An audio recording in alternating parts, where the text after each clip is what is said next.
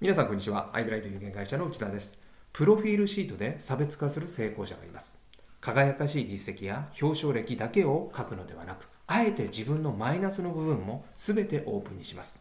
受験失敗、勤務先倒産、離婚歴など、お客様の大切な大切な情報をこれからいただくのに、まず自分の情報をオープンにするのは当然ですとお客様に伝えると、こんな営業パーソンはいなかったとファンになっていただけることが多いと言います。たかがプロフィールシートではありません。